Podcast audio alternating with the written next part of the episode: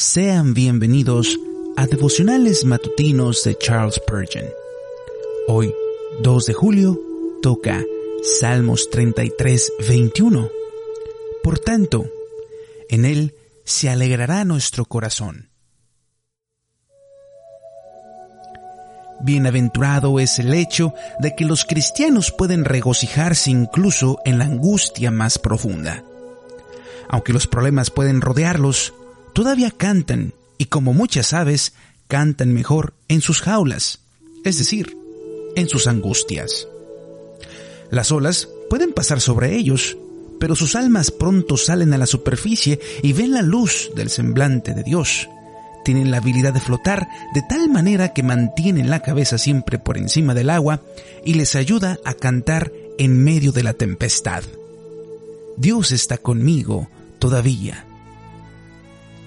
¿A quién se le dará gloria? A Jesús. Todo es por Jesús.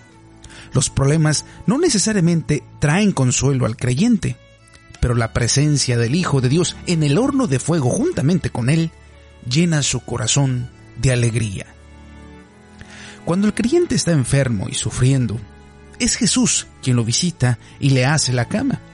Y cuando se está muriendo y las frías, frías aguas del Jordán se están acumulando alrededor de él hasta el cuello, Jesús lo abraza y le grita, No temas, amado, morir es ser bendecido. Las aguas de la muerte tienen su fuente en el cielo y no son amargas, sino dulces como el néctar porque fluyen del trono de Dios.